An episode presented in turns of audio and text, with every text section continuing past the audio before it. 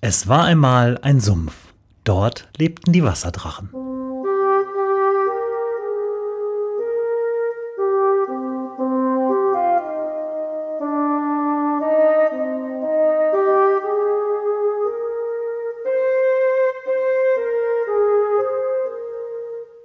Wo die Wasserdrachen wohnen. Folge 41. Caritas. Für die heutige Folge der Wasserdrachen bin ich mal wieder ins Museum gegangen. Und zwar dieses Mal ins Diözesanmuseum am Domplatz hier in Paderborn. Da läuft nämlich mal wieder eine Großausstellung. Ihr kriegt das ja so mit, alle paar Jahre gibt es da Sonderereignisse. Dieses Mal äh, das Thema Caritas, Nächstenliebe von den frühen Christen bis zur Gegenwart.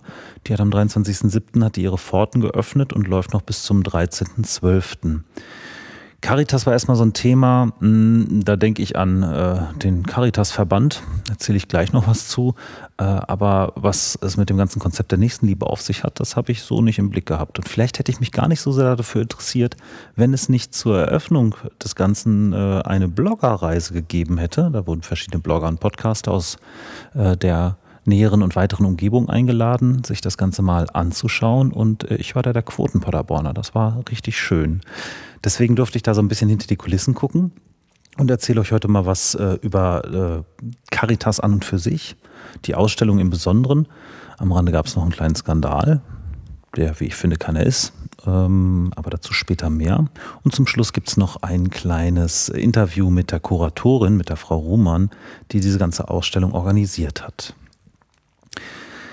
Aber von vorne, Caritas an und für sich, da denke ich erstmal, wenn ich Caritas höre, denke ich ja dieses schöne rote Logo vom Deutschen Caritasverband. Äh, das ist ja der Wohlfahrtsverband der katholischen Kirche. Ähm, das sind ähm, über 8000 lokale Einrichtungen, die da zusammengeschlossen sind und die machen ziemlich deren Aufgabenbereich ist ziemlich weit gespannt. Das geht von sozialer Beratung über Altenpflege, Jugendhilfe, Telefonseelsorge machen die, ähm, sind auch Träger von verschiedenen Einrichtungen wie Altenheimen. Ähm, die machen im Bereich Gesundheit, äh, betreiben zum Beispiel Hospize und so weiter. Also ziemlich breit aufgestellt das Ganze. Ähm, und was ich erstaunlich fand, nun mal so by the way, Fun Facts, äh, die der Deutsche Caritasverband ist äh, mit über 590.000 Mitarbeitern der größte privatwirtschaftliche Arbeitgeber der Bundesrepublik. Fand ich ganz spannend. Aber um genau die soll es hier heute nicht gehen, denn die haben ihren Namen ja von diesem äh, christlichen Konzept der Nächstenliebe. Und Caritas, lateinischer Begriff, bedeutet äh, so viel wie Hochachtung, Nächstenliebe, Wohltätigkeit und äh, steht einfach für genau dieses Konzept, das so ein Grundkern oder ein, eines der wichtigsten Grundwerte äh, des christlichen Glaubens ausmacht. Und genau damit beschäftigt sich diese Ausstellung. Die Ausstellung selber, wie gesagt, im Diözesanmuseum, dafür wurde der äh, ganze, das ganze Gebäude wieder, nein, nicht umgestaltet, aber in äh, die ganzen Dauerexponate wurden ausgeräumt und stattdessen äh, hat man eine schöne, breitgespannte Ausstellung über genau äh, die Nächstenliebe. Und ähm, wenn man unten reinkommt, fängt es erstmal an mit etwas, das wahrscheinlich jeder kennt, der sich schon mal so ein bisschen mit äh, christlichen Texten auseinandergesetzt hat. Ähm, nämlich, da gibt es äh, eine der frühesten Abschriften des ersten Korintherbriefes. Ähm, da kennt ihr bestimmt äh, den, das ist nämlich äh, der Korintherbrief des Apostel Paulus für die ganz genauen, das ist irgendwie 13.13 .13 in der Bibel, 1. Korinther. Und da geht es um die Liebe und auch um die Nächstenliebe. Und vielleicht kennt ihr diesen Text. Nun aber bleiben Glaube, Hoffnung, Liebe, diese drei, aber die Liebe ist der größte, ist die größte unter ihnen. Ähm, den haben die da als Urtext ausgestellt, weil äh, das, was uns heute so geläufig ist als Leben, Nächstenliebe, als große Tugend, das ist eine der grundlegenden Triebfedern gewesen, die überhaupt dazu geführt haben, dass das Christentum sich so schnell ausbreiten konnte. Weil in der äh, römischen oder in der griechischen Religion war es eher so, dass die Götter jetzt nicht direkt mit dem Menschen, die, die existierten nebeneinander her. Und ähm, dieses Konzept der bedingungslosen Liebe, nämlich Gott liebt alle Menschen, egal ob du Sklave bist oder Landbesitzer oder sonst wer, ähm, das war etwas gänzlich Neues. Und daraus leitet sich dieses Konzept ab, Also wenn Gott alle Menschen liebt, unbesehen nach ihrem Stand und ihrer Herkunft, dann liebt einander bitte genauso. Ähm, damit fängt diese Ausstellung an mit genau dieser Abschrift des Korintherbriefs. Das ist ein Originaltext, ist sehr schön gemacht. Auf der einen Seite äh, von dem Schaukasten, in dem der hängt, ist halt der Korintherbrief und auf der Rückseite gibt es ein Digitaldisplay, wo man sich dann die verschiedenen Textzeilen ähm, einblenden und übersetzen lassen kann aus dem griechischen Urtext. Das ist wirklich sehr schön gemacht. Von dort aus schlängelt es sich so durch die Ausstellung, nämlich äh, überhaupt äh, die Institutionalisierung ähm, der Caritas in der Spätantike, so als äh, gemeinschaftsbildender Aspekt in diesen frühen urchristlichen Gemeinden, wo dann arme, kranke, Hilfsbedürftige aller Art sich äh, gegenseitig unterstützt haben oder unterstützt wurden von der ähm, Gemeinde. Und äh, diese bedingungslose Nächstenliebe, das war damals das neue dicke Ding und war mächtig hip. Ähm, wir haben heutzutage so ein bisschen so ein Revival des Ganzen diesen Sunday Assemblies. Habt ihr vielleicht schon mal von gehört, ähm, wo es ja auch unglaublich hip ist, einfach zusammenzukommen und ähm, ja, gemeinsame Werte zu teilen. Was ganz witzig war, äh, oder was so ein bisschen markiert, was für eine große Wende in der Kulturgeschichte das eigentlich war, ist so der Ausspruch von einem nicht näher benannten römischen Kaiser. Hier ist eine Lücke in meinen Aufzeichnungen, aber der hat so sinngemäß gesagt, ähm, das ist ein Unding, dass diese gottlosen Galiläer nicht nur ihre eigenen Armen versorgen, sondern unsere gleich auch noch mit. Ne? Wo, wo, soll das denn alles bitte schön enden? Jesus hat dazu gesagt, was ihr den geringsten meiner Brüder getan habt, das habt ihr direkt mir getan. Und äh, das bildete wahrscheinlich den Kit in diesen urchristlichen Gemeinden. Ähm, Im frühen Mittelalter wurde die Caritas auch schnell zu so einer Herrschertugend, die auch sich dann in der Selbstdarstellung des Herrschers als fürsorglicher ähm, ähm, König oder äh, fürsorglicher Herrscher eines Gebietes darstellte. Ähm, und es gibt auch so konkrete Handlungsanweisungen für korrektes Verhalten, die man als ähm, Herrscher eines Landes oder so an den Tag legen sollte.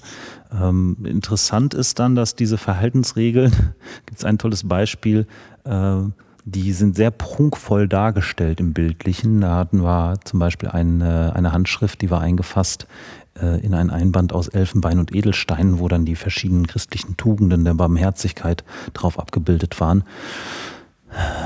Die Frage ist dann, was hätte man äh, für den Gegenwert dieses Einbandes alles an äh, Nächstenliebe in die Welt bringen können? Das ist ganz spannend, wie das dargestellt wird.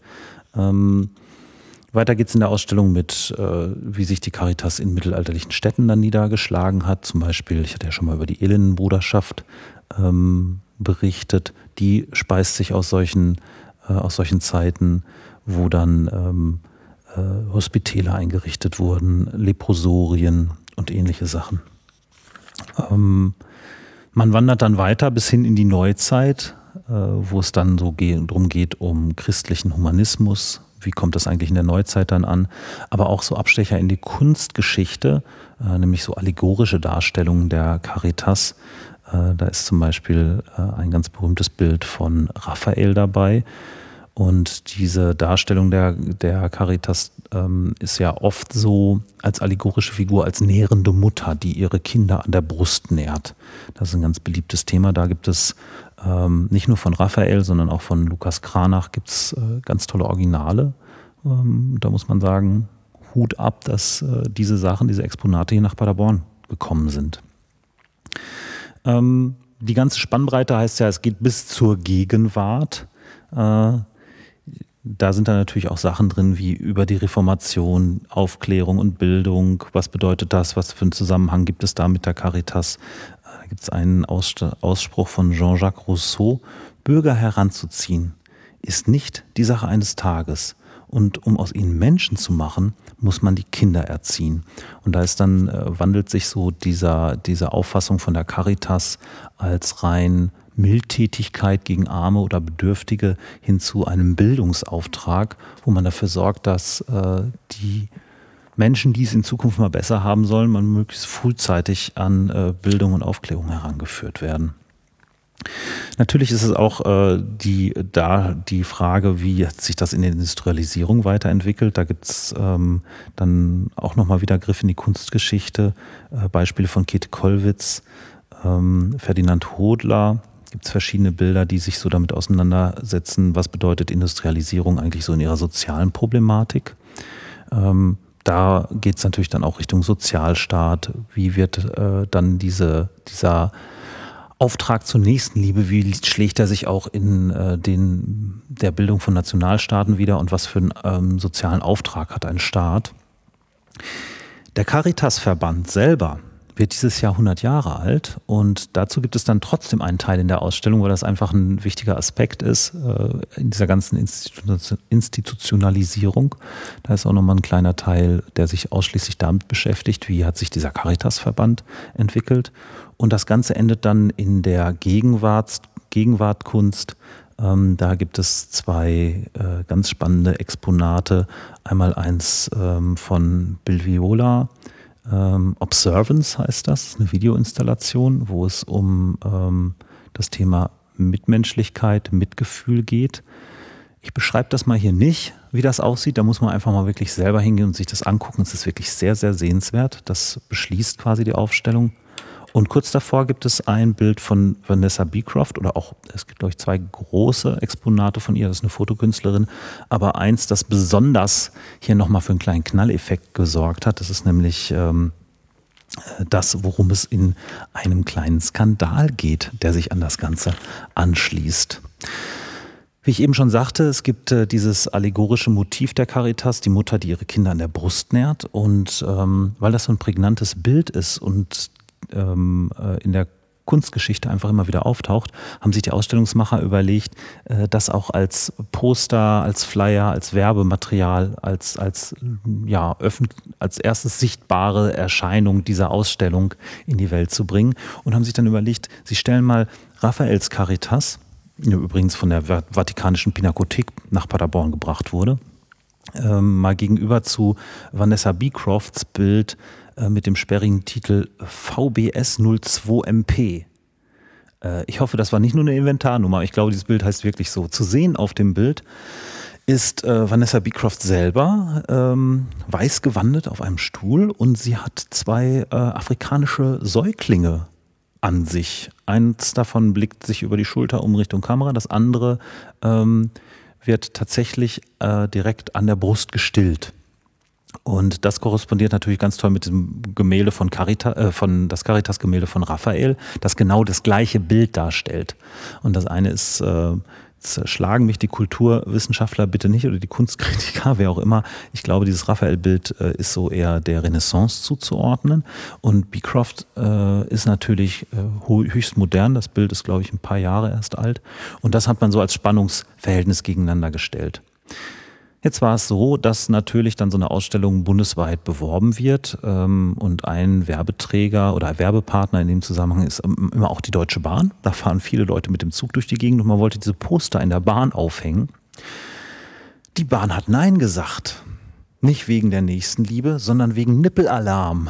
Weil man sieht nämlich bei Vanessa Beecroft minimal die Brust muss man ja auch irgendwie, wenn auf dem Bild zu sehen ist, wie ein Säugling gestillt wird. Und da hat die Bahn gesagt, das können wir nicht machen. Nackte Brüste nicht mit uns. Und äh, das ist schon sehr erstaunlich gewesen, wenn man sieht, wo ähm, dieser Ausstellungsflyer oder dieses Ausstellungsposter überall alles abgebildet waren. Zum Beispiel die ganzen äh, katholischen Institutionen, die auch Werbung für diese Ausstellung gemacht haben, die hatten überhaupt gar kein Problem mit nackten Brüsten. Da habe ich mich dann gefragt, so, liebe Deutsche Bahn, alles beisammen bei euch? Naja. Korrespondiert auch so ein bisschen mit diesem Thema, was zurzeit auch durch die Presse wabert, nämlich äh, ob Stillen in der Öffentlichkeit, ähm, äh, ob das äh, in Ordnung ist. Da muss ich mal sagen, wir leben in seltsamen Zeiten. Es gibt so viele Nackte äh, in der Werbung, Sex Cells, aber wenn es dann wirklich um, äh, um wirklich wichtige Dinge geht, dann ist man plötzlich ganz erstaunlich prüde. Wie auch immer, das Problem ähm, wurde, glaube ich, geschickt umgemünzt. Ein kleiner Skandal hilft ja auch immer bei der Werbung. Deswegen danke, liebe Deutsche Bahn. Äh, vielleicht haben einige mehr von der Ausstellung mitgekriegt, weil ihr euch so stoffelig angestellt habt. Man weiß es nicht.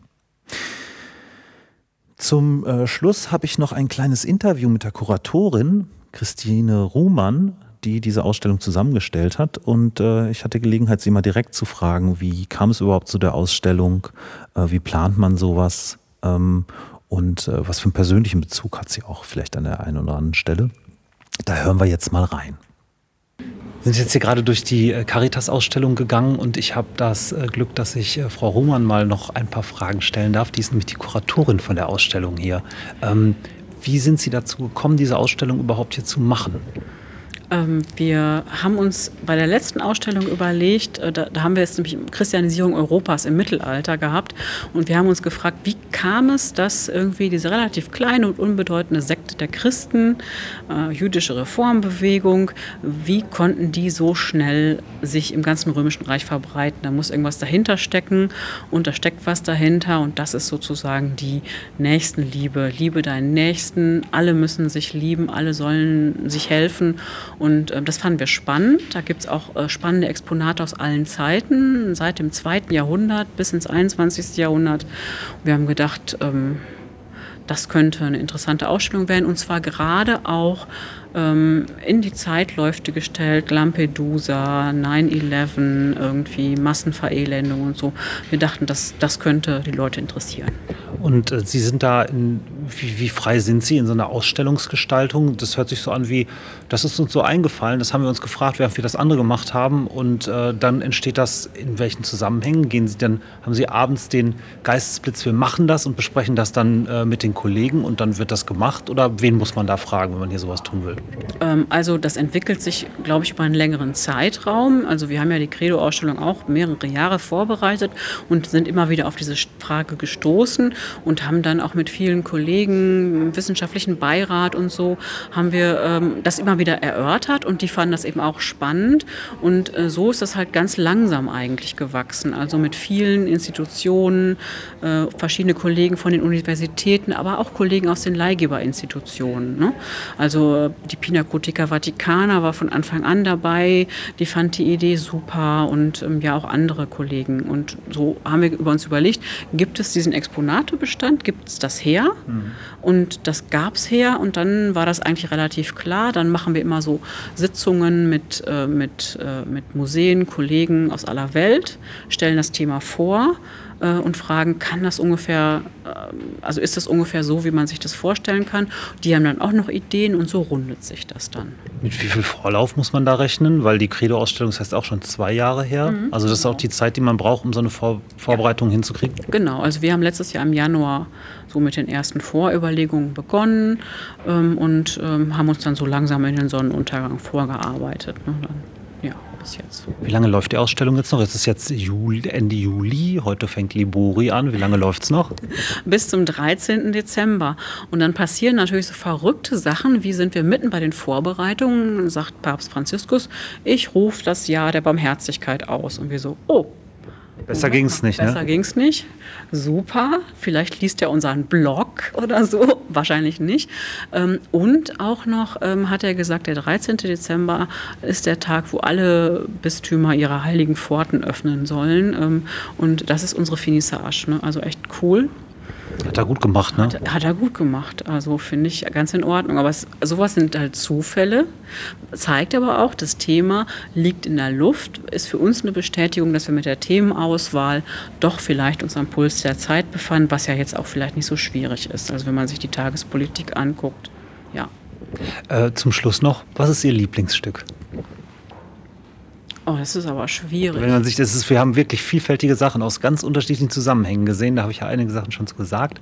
Aber ähm, so, ein, so ein Herzensding, wo Sie sagen, das ist Ihnen persönlich jetzt abgesehen vom Gesamtzusammenhang ein wichtiges Anliegen, ein wichtiges, schönes Stück?